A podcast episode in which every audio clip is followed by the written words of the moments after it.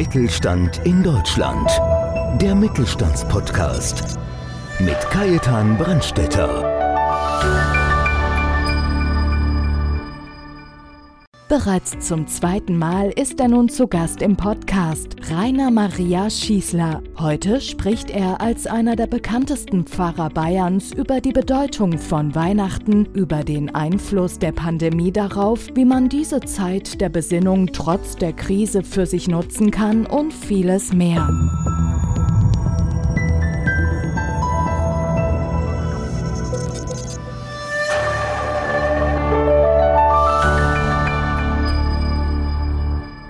Ich bin Kai-Adam Brandstätter vom Podcast Mittelstand. Und wir haben heute, und das freut mich ganz besonders, äh, zum zweiten Mal zu Gast den Herrn Rainer Maria Schissler, ein katholischer Pfarrer. Und was mich einfach so freut und einfach Spaß macht, Sie sind Mensch und Sie sehen auch in erster Linie den Menschen. Und heute haben wir gesagt, wir wollen einfach am heutigen Tag so ein bisschen was ja, über diese doch nicht so einfache Zeit reden. Ja, und das ist schon zwei Jahre hinstreckt. Gell? Irgendwie bekommt es ja schon so den Charakter einer Never-Ending Story. Ja. Es hätte im Sommer keiner geglaubt, wobei Virologen alle uns davor gewarnt haben. Das ist eigentlich das, was die Menschen vielleicht mehr belastet, als dass es immer noch Corona gibt, dass die Verantwortungsträger das nicht gesehen haben, dass wir nicht frühzeitig reagiert haben. Ich erinnere an meine Schulzeit, nur weil da um die Ecke rum auf dem Gymnasium war. Ich musste in den Sommerferien, sechs Wochen Ferien, drei Wochen lernen weil meine Eltern gesagt haben, du musst vorbereitet sein, wenn das neue Schuljahr beginnt. Das habe ich natürlich nicht verstanden. Ich saß in der Sommerfrische im Bayerischen Wald auf dem Bauernhof und musste Lateinvokabeln lernen. Und ich habe am Sinn des Lebens gezweifelt. Wieso muss ich hier Lateinvokabeln lernen? Ich will zu den Kühen, ich will, ich will Traktor fahren, ich will einfach Freizeit haben mit den Kindern da dort. Nein, ich musste Lateinvokabeln lernen. Heute weiß ich warum. Ja, aber ich glaube, das größte Problem, das wir in dem Jahr gehabt haben, ich glaube, jeder hat es geahnt, dass man da was tun muss. Aber ja, wir haben halt die Wahl gehabt und das war halt einfach auch schädlich für, für, für die Pandemie, würde ich sagen. Nein, nein nicht nur geahnt. Wissenschaftler haben es gewusst ja. und haben es gesagt.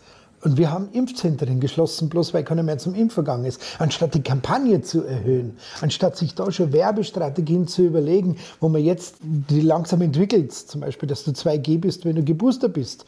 Haben es zwar auch noch nicht getraut, in Österreich funktioniert es bereits, dass man da schon Strategien entwickelt, dass wir auf die 80, 90 Prozent Impfungen kommen. Nein, haben wir die Impfzentren geschlossen und du denkst dir, das sind doch alles intelligente Leute.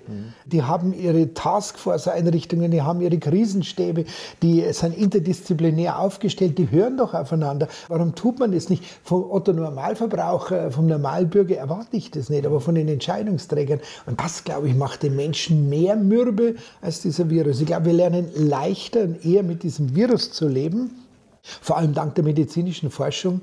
Aber es gibt halt keinen Impfstoff gegen Sorglosigkeit, Unvernunft oder Planlosigkeit, ich weiß es nicht. Ich war ja bei Ostern vier Jahre in der Marketingabteilung oder habe dann die Marketingleitung auch gehabt, vier Jahre lang. Und wenn ich so entschieden hätte, wie dieses Mal dieses Marketing gemacht wurde zu dem Thema, die hätten mich innerhalb von drei Wochen rausgeschmissen. Aber dann war ich in der Poststelle gesessen und hätte Briefe verschickt oder sonst irgendwas. Alleine, da man die ganzen Impfstoffe gegeneinander ausgespielt ja. hat und schlecht gemacht hat. Aber wie gesagt, das ist ein Thema, ich glaube, da, da kann man jetzt stundenlang diskutieren. Ja, dieser Landrat ja. hat es ja gesagt von Nordrhein-Westfalen, ja. seine Milchbauern hätten das besser organisiert, die Verteilung des Impfstoffs, als was die EU da gemacht hat. Und ich glaube, ein wichtiges Wort, ein wichtiger Begriff fehlt jetzt noch die Diskretion. Gerade die Beurteilung dieser Impfstoffe. Nochmal, hier gibt es Wissenschaftler, hier gibt es die, die Kenntnis haben. Du kannst nicht jede Kenntnis weitergeben. In dem Moment, wo du die einfach so streust, entwickeln sich Mythen, Geschichten drum. Und dann wird er von mir erst erzählt, AstraZeneca hilft gar nicht, nur BioNTech hilft. Und dann kommen diese ganzen Verschwörungsgeschichten dazu, was da alles drin ist in diesem Stoff. Und keiner hat eigentlich eine Ahnung. Und ich bin einfach der Meinung, die, die Ahnung haben, die müssten auch irgendwie unter sich bleiben können. Man hat es jetzt bei den Koalitionsverhandlungen gesehen. Wer hätte damit gerechnet? Mit welcher einer absoluten Diskretion, Feinheit und Achtsamkeit untereinander diese drei Parteien verhandelt haben. Dass nichts nach außen gedrungen ist, das hat nichts mit Geheimbündlerei zu tun, sondern mit voller Konzentration auf die Sache. Und das hätte man da heute halt auch tun müssen, dass man sagt, jetzt zu, hier sind mehrere Impfstoffe da und die Wissenschaft bestätigt es, die sind gleichwertig richtig gut. Und dann wird eingeteilt nach Altersklassen, wo sie noch am besten wirken und damit fertig. Ja. Wenn du alles raushaust, laufst du einfach Gefahr, dass Menschen Missbrauch damit treiben, was sie erfahren. Ja, alleine schon die Aussage, die jetzt getätigt wurde, so nach dem Motto, jetzt müssen wir das aufbrauchen, weil sonst geht es kaputt. Dann sagt jeder, um Gottes Willen, was wollen uns die jetzt? Naja, Wahnsinn, Wahnsinn. das ist echt äh, Irrsinn, was da passiert ist. Aber gehen wir mal auf ein anderes Thema. Und zwar, es ist ja, man sagt immer, die schöne, die steile Zeit vom Advent. Und ich habe auch das Gefühl, man, das ist irgendwie vielleicht noch intensiver als ich, die Menschen die haben sich irgendwo geändert. Also man wird im Mittel mit mehr Abstand und man will sich ja auf das schönste Fest, auf den Geburt Jesu Christi vorbereiten und irgendwie, es wird momentan alles kaputt geredet, hat man das Gefühl. Die Menschen haben sich verändert, ja, das ist eine Feststellung, die stimmt. So jetzt nach zwei Jahren, so wie ihr das in meinem Umfeld erlebt, wie wir Kirche machen, wie wir Gemeinde erleben, wie wir Gottesdienst feiern, es ist ein großes Stück Unbeschwertheit verloren gegangen. Nicht, weil wir ängstlich wären, weil wir Angst voreinander hätten. Wir haben ja bewiesen, als wir im Mai letzten Jahres wieder Gottesdienste begonnen haben zu feiern, es ist nie was passiert. Wir haben wirklich alle Regeln nicht nur konsequent eingehalten, damit sie eingehalten sind, sondern wirklich um Menschen zu schützen. Aber dieser Geist der Freiheit, dieses, ich sage mal, einfach schrankenlose. Die Unbeschwertheit ja, auch, Also ohne dass ich es befürworte, aber wenn ich die Bilder sehe von dem Köln-Spiel da, wie diese Fans da abgehen in dem Stadion, wir hatten ja auch so eine Atmosphäre in brechenvollen Gottesdiensten mit wunderbaren Liedern und so weiter. Wir enthalten uns, weil wir wissen, das ist nicht angesagt. Wir sind noch nicht so weit. Es kann ja nur Jahre dauern, bis wir da wieder hinkommen. Aber das hat Menschen auf alle Fälle verändert. Und ja, immer mehr Leute, die sagen, ich weiß gar nicht, ich habe keine Lust auf Weihnachten, ich weiß gar nicht, was ich, was ich feiern soll oder wie das feiern soll. Und es ist auch das mit der notwendigen Abstandsregelung, die da existiert. Ich habe gar keine Lust zum Schenken. Die Innenstädte verwüsten, immer mehr Geschenke gehen weg. Man bestellt sie über Internet vielleicht, aber damit fällt schon an diesem Schenken ein ganz wichtiger Charakter. Die Idee, das Organisieren, das Besorgen, das Auswählen, das Einpacken, das ist ja ein ganzer Prozess. Es geht ja nicht nur um einen Warenaustausch. Es geht ja um eine Botschaft, die in diesem Schenken drinsteckt. Also muss sagen, es ist vielleicht weniger Stress jetzt in diesem zweiten Pandemie-Weihnachten, als früher diese großen Feste uns gebracht haben, die wir da an der ersten Stelle sind und an der Front stehen. Aber es ist belastender. Ja, aber ich sage auch, das ist ja immer der Adventskranz oder auch der Adventskalender, das ist ja nicht von irgendwo abgeleitet worden, sondern das war ja auch ein Zeichen der Vorfreude. Wenn man jetzt die Kinder den Adventskranz gibt, dann sagt, ja, jetzt brennen schon zwei, dann drei, dann vier, dann steht das Christkind vor der Tür, das ist ja die Freude. Und wenn ich dann sagen muss, ja, aber der Opa kommt dieses Jahr nicht und die Oma, weil die dürfen nicht, das ist schon eine schwierige Situation. Gell? Also dafür das jetzt gar nicht so sehr fixieren. Früher haben wir darum gekämpft, dass man an Weihnachten seine Angehörigen, Opa und Oma ja. eben nicht vergisst. Ja. Heute auf einmal wird das sofort zitiert. Wir haben, man hat ja Möglichkeiten, das zu machen. Aber dieser Ausdruck der Sehnsucht, Adventkalender, Adventkranz, der da drin steckt, auf ein Ziel hinleben, das Ziel ist erreicht, wenn an Christi Geburt gefeiert wird, das hat einfach Schaden gelitten. Wir haben im Herbst vom Freedom Day gesprochen, gell? dass wir endlich ohne diesen Virus leben können. Und jetzt auf einmal stehen wir da und sagen, das war alles Blödsinn. Es gibt keinen Freedom Day. Wir können das über Jahre vielleicht noch nicht machen. Karl Lauterbach war ja wirklich schonungslos in seiner Antrittsrede, seine kurzen. Wir werden das noch sehr lange haben. Darauf müssen wir uns einstellen. Das heißt, ich bin jetzt im Umkehrschluss und ich möchte gar nicht so sehr negativ wirken, noch mehr gezwungen, mich auf das Wesentliche zu konzentrieren, wie der Körper. Wenn eine Kälte ausgesetzt ist, dann stoßt er sozusagen zunächst einmal die Extremitäten ab. Es frieren die äußeren Gliedmaßen mhm. ab. Alle Energie wird konzentriert auf die lebenswichtigen inneren Organe. Und das müssen wir jetzt vielleicht auch tun.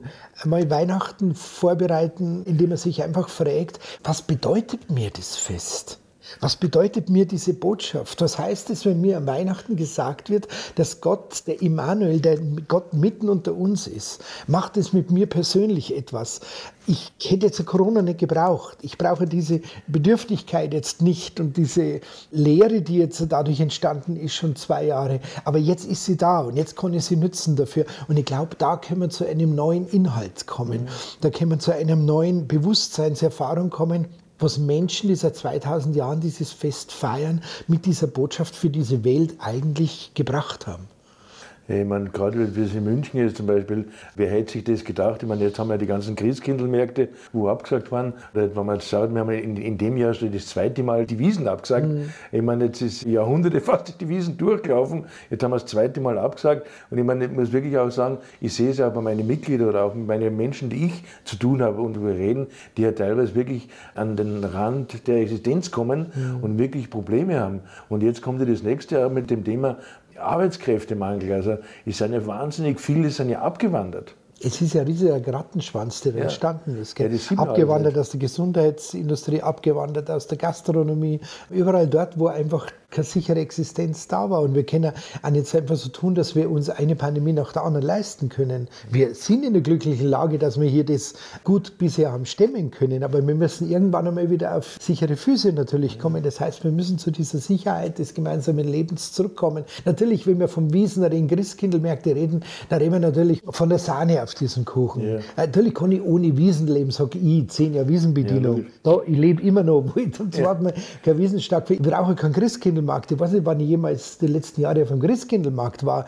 Es ist halt ein Teil, Ausdruck unserer Tradition, unserer Volksfrömmigkeit sogar, dass das mit in diese Vorbereitungszeit hineingehört. Aber es ist ein Ausweis dafür, dass alles ja irgendwie natürlich gefährdet ist, diese ganze innere Haltung. Und darum sage ich, müssen wir uns jetzt auf einem anderen Weg, wie wenn sich der Körper selber einen Bypass legt. Mhm. Wir, wir, müssen uns einen anderen Weg suchen, an dieses Geheimnis uns heranzutasten. Und da sehe ich eine große Chance auf der Ebene der Familie. Das heißt, die Familien haben, dadurch, dass sie durch die Pandemie jetzt dermaßen auf sich selber zurückgeworfen sind, denkt nur Homeschooling und so weiter und Ausgangssperre letztes Jahr und so weiter.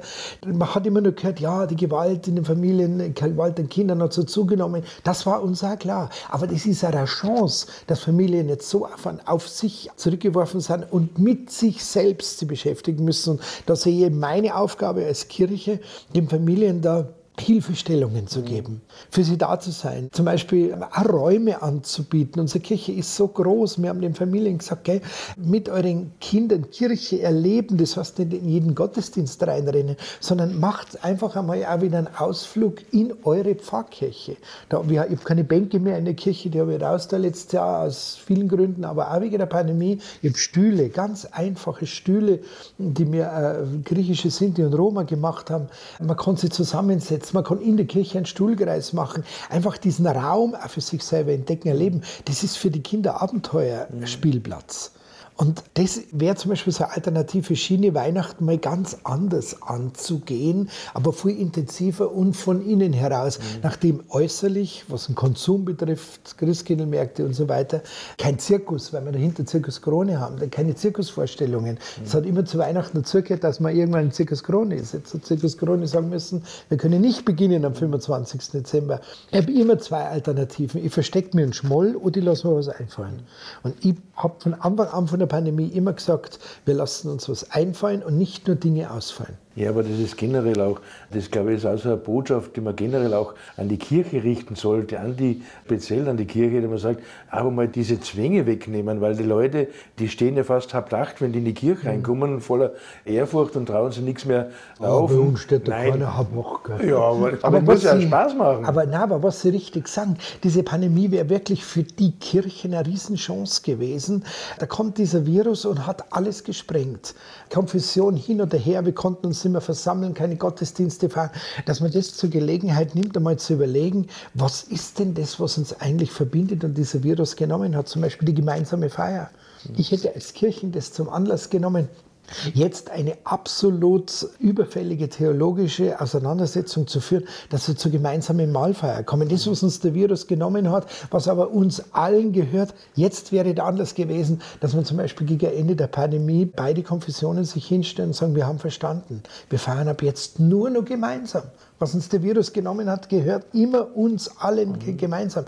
Ich habe vermisst, sage ich ja ganz offen, dass in den Kirchen keine prophetische Gestalt da war. Ich brauche keinen Wunderheiler, ich brauche keinen großen Redeführer, aber einfach eine Gestalt, die den Menschen Mut und Hoffnung gibt, die sie antreibt, die sagt, nein, ihr lasst euch jetzt verdammt nochmal nicht hängen. Ja, wir sind aufeinander verwiesen, das ist genau unsere Aufgabe als Religion, gegen dieses pseudo-religiöse, totalitäre Wissen zum Fortschrittsdenken in einer Gesellschaft, in der nur noch eine Diesseitsreligion, genannt Staat, aufgebaut wird. Da sind wir da, indem wir uns an den unbedingten Binden der Süddeutsche hat es geschrieben, die Kraft der Ohnmacht leben. Und das den Menschen anbieten. Ihr seid nicht nichts, aber wenn euch der Virus jetzt so viel genommen hat an Lebensqualität. Das wäre eine Riesenchance gewesen. Und da, da hätte ich mir einfach Gestalten gewünscht. Ich erinnere nur an den damals im ersten großen Lockdown, an diesen Abend, wo der Papst Franziskus alleine auf dem Petersplatz in der Dunkelheit aufgetreten mhm. ist. Ganz starke Bilder zu Beginn. Er nur in seinem weißen Gewand geht alleine rauf. Da habe ich gedacht, bah, daher die ganze Welt sieht dahin. Also das war genau diese Ohnmacht gebunden an einen absoluten, unbedingten Gott. Und dann, ja, dann kam der große Zusammenbruch und dann hat er vorgelesen. Dann habe ich gedacht, Mann, du kannst doch jetzt einfach frei eine halbe Stunde der Welt eine Botschaft geben. Mhm. Also ob Christ oder nicht, jeder hätte dir zugehört. Und dann kamen noch die anderen, dann haben wir Aussetzung gemacht und einen Monstranz hat man rausgepackt und ein Schüler hat gesungen und dann hat man in Kleider reingesteckt und in den Raum. Dann habe ich gedacht, naja gut, ist auch schön. Aber jeder, der da keinen Bezug mehr hat, schaltet es jetzt weg. Sie haben genau das Richtige gesagt, einfach mal frei reden. Ja. Meine, wenn Sie Ihre Predigt machen, ja. da brauchen Sie auch kein Manuskript zum es Vorlesen. Es ist vorbereitet. Ja, freilich. Ich meine, das ist Stichpunkt, wie man es halt aber, macht. Aber ich erzähle es jetzt so, wie ich jetzt auch kein Manuskript habe. Ja? Warum soll ich das jetzt haben, wenn da 200, 300 Leute vor mir sind? Aber ja.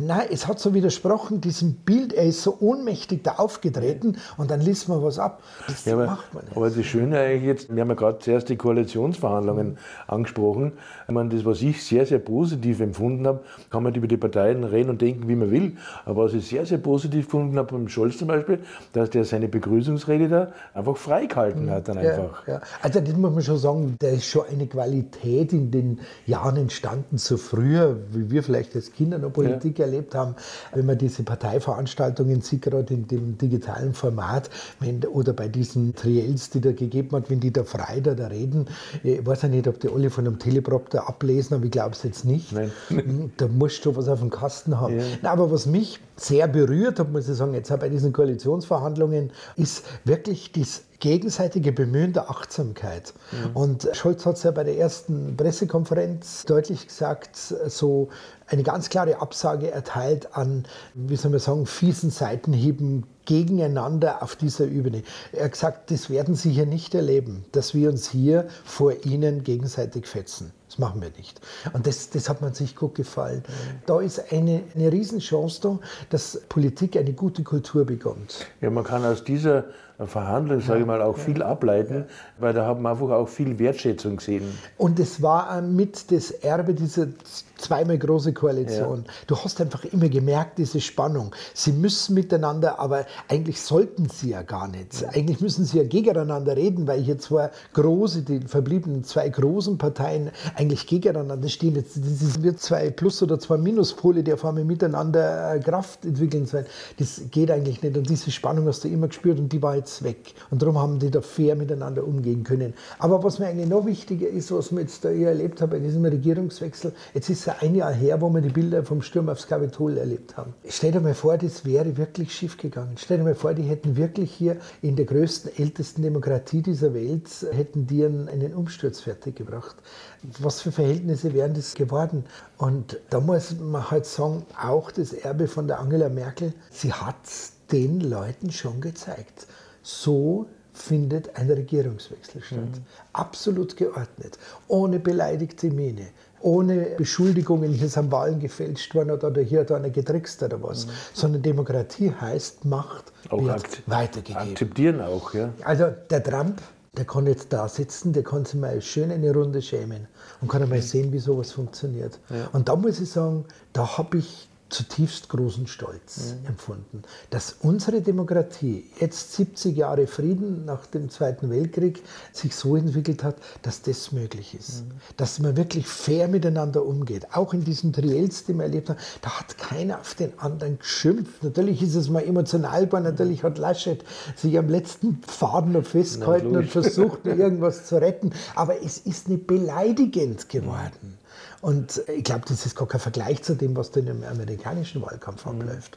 Oder was wir jetzt da gehört haben, vier Jahre, was der Trump da von sich gegeben hat. Also ich glaube, da haben wir den Demokratien und überhaupt den Ländern der Welt eine ganz große Lektion erteilt. Und das macht mich stolz. Da kann man auch stolz drauf sein, mhm. weil das in der kurzen Zeit, wo man aber gesagt okay, sicher, es wird immer so sein, dass nicht jeder mit jedem Vertrag zufrieden ist, aber man hat einfach wirklich für jeden was dabei und auch, ich glaube, also für uns Deutsche ist es ganz, ganz wichtig, dass wir da auch mal. Da muss die absolute haben, Mehrheit ja. erreichen, bis ja. Merkel vor acht Jahren fast geschafft hätte. Ja. Da war es ja kurz zum Wahlabend ja, vor der absoluten genau, Mehrheit. Dann kannst du eins zu eins alles durchziehen. Dann kannst du regieren. Ja, aber wenn du das nicht hast, dann musst du dich halt natürlich darauf einlassen. Das war uns ja allen völlig klar.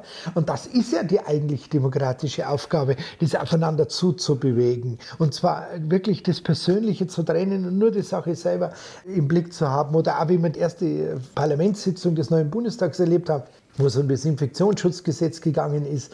Da hat man schon gemerkt, ja, Vielleicht ist uns das die letzten Jahre ein bisschen verloren gegangen, dass wir eine parlamentarische Demokratie sind, mhm. dass hier ein Parlament den Weg bestimmt, und nicht irgendein Küchenkabinett. Aber Sie haben das Schönste eigentlich gesagt, man muss das einfach die Chance erkennen ja. da drin. Und jetzt kommen wir wieder zu unserem Thema, was ich mir eigentlich vorgenommen habe, mal darüber zu reden, über den Advent und nicht über Weihnachten, weil das ja doch gerade im Glauben halt einfach eine ganz, ganz wichtige Zeit ist. Wie wird bei Ihnen Weihnachten ausschauen also mit Ihrer Gemeinde? Auf der einen Seite so wie jedes Jahr, jetzt haben wir aber letztes Jahr mit dem Lockdown und den äh, Beschränkungen Weihnachten ja noch ohne Impfstoff ein anderes Konzept entwickelt. Das hieß damals 12 Hours Christmas.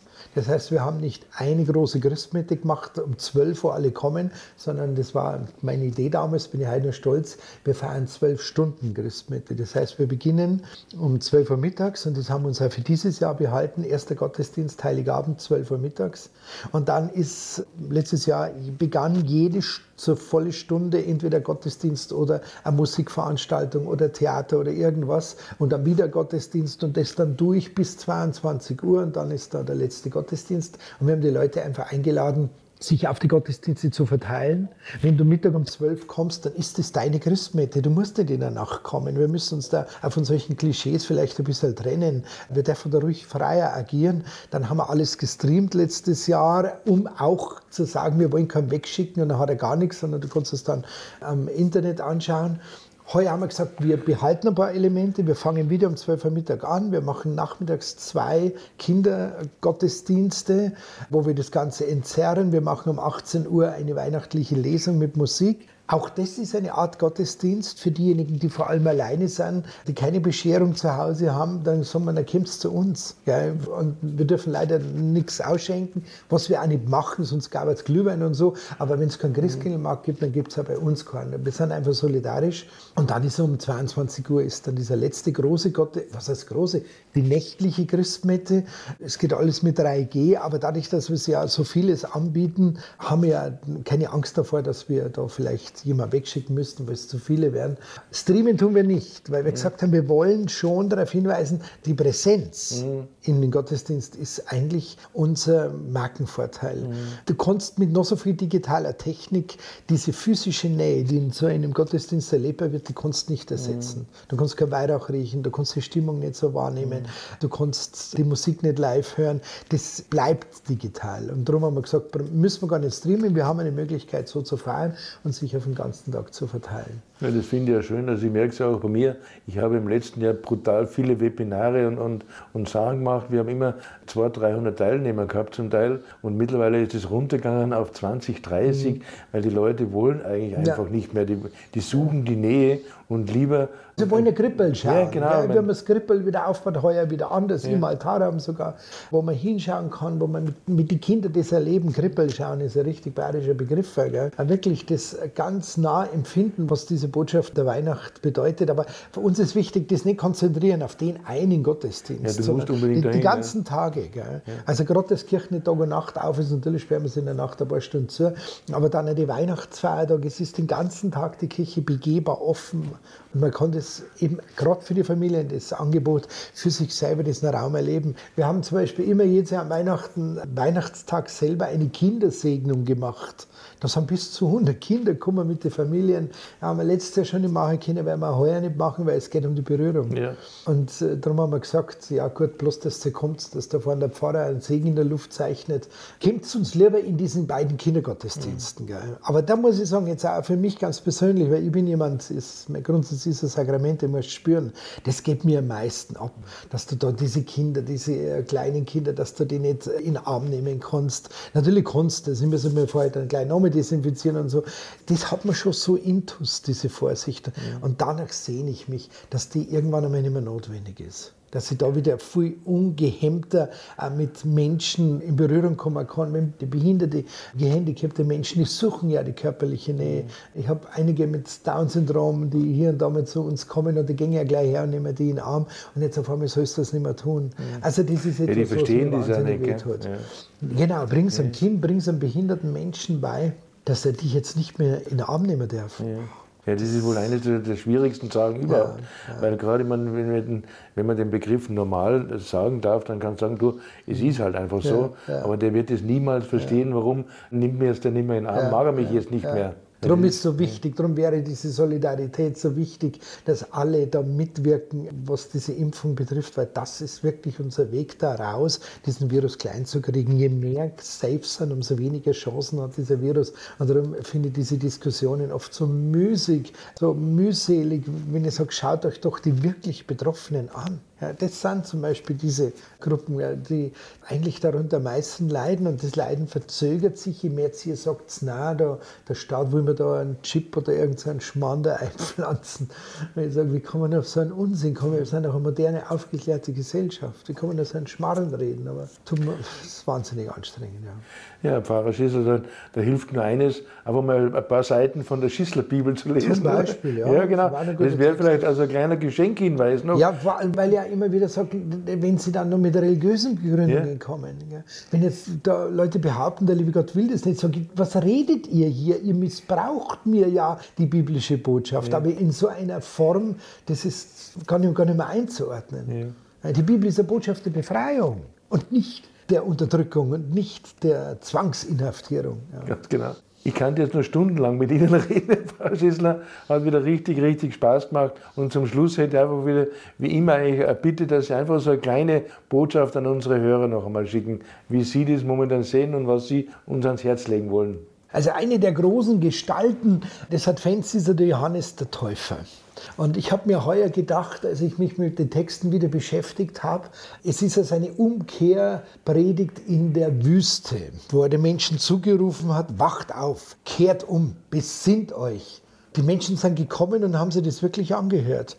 Der muss so einen Eindruck auf diese Menschen hinterlassen haben mit dieser Botschaft, die heute noch viele auch sprachlos macht. Man sagt ja gerne so in unserem Sprachgebrauch über einen Menschen, der wach ist, der aufmerksam ist, der agil ist, der sich was einfallen lässt, der sich nicht unterkriegen lässt. Das ist ein aufgewecktes Kerlchen. Der Evangelist Lukas beschreibt diesen Johannes der Täufer als, einen, als ein aufgewecktes Kerlchen.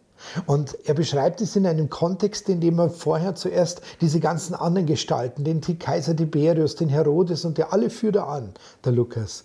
Und dann macht er den Vergleich und schaut auf Johannes den Täufer. Die da, das sind alles so kleine korrupte Gestalten, die sie selber an die Macht gebracht haben und irgendwann die Macht jählings verlieren werden. Vom Johannes dem Täufer heißt es, dass er ergriffen wurde von dem Wort Gottes dass er, aufgewecktes Kerlchen, aufgewacht worden ist vom Wort Gottes. Das Wort Gottes hat Besitz von ihm ergriffen. Er hat sich nicht selber zu dem gemacht, was er als Bußrufe in dieser Wüste geworden ist, sondern Gott hat ihn dazu gemacht. Und das unterscheidet ihn von diesen selbsternannten, sogenannten göttlichen Gestalten, die jede Gesellschaft irgendwie hervorbringt. Und dieser Weckruf in der Wüste, und die Wüste, die wir heute haben, die heißt Pandemie, die heißt weltweite Ungerechtigkeit, die heißt Klimakatastrophe. Das wären alles Wüsten, in denen wir drinstehen. Und in diesen Wüsten kommt einer, der sich von Gottes Wort ergriffen, ergreifen und lassen und ergriffen ist und sagt, ihr habt es in der Hand. Dreht euch um, macht es anders. Advent ist ein unglaublicher Weckruf und sonst gar nichts. Hat nichts zu tun mit Einschläfern und Heitschi Bumbaitschi, kehrt auch dazu. Ein gutes Glas Glühwein ist ein Kulturprodukt, wunderbar. Aber der Advent als solcher ist ein Weckruf zum Leben. Und das Leben findet man dann an Weihnachten, in diesem kleinen Kind im Stall. Also näher kannst du dem Herzen des Menschen gar nicht kommen, wie mit diesen Bildern. Herr Pfarrer Schießler, ganz, ganz herzlichen Dankeschön. Dank für dieses wunderbare Interview. Dankeschön. Danke. Und Ihnen ein ganz, ganz herzliches Dankeschön, dass Sie wieder dabei waren und freuen Sie sich auf den nächsten Podcast Mittelstand. Dankeschön. Mittelstand in Deutschland. Der Mittelstandspodcast. Mehr Infos mittelstand-in-deutschland.de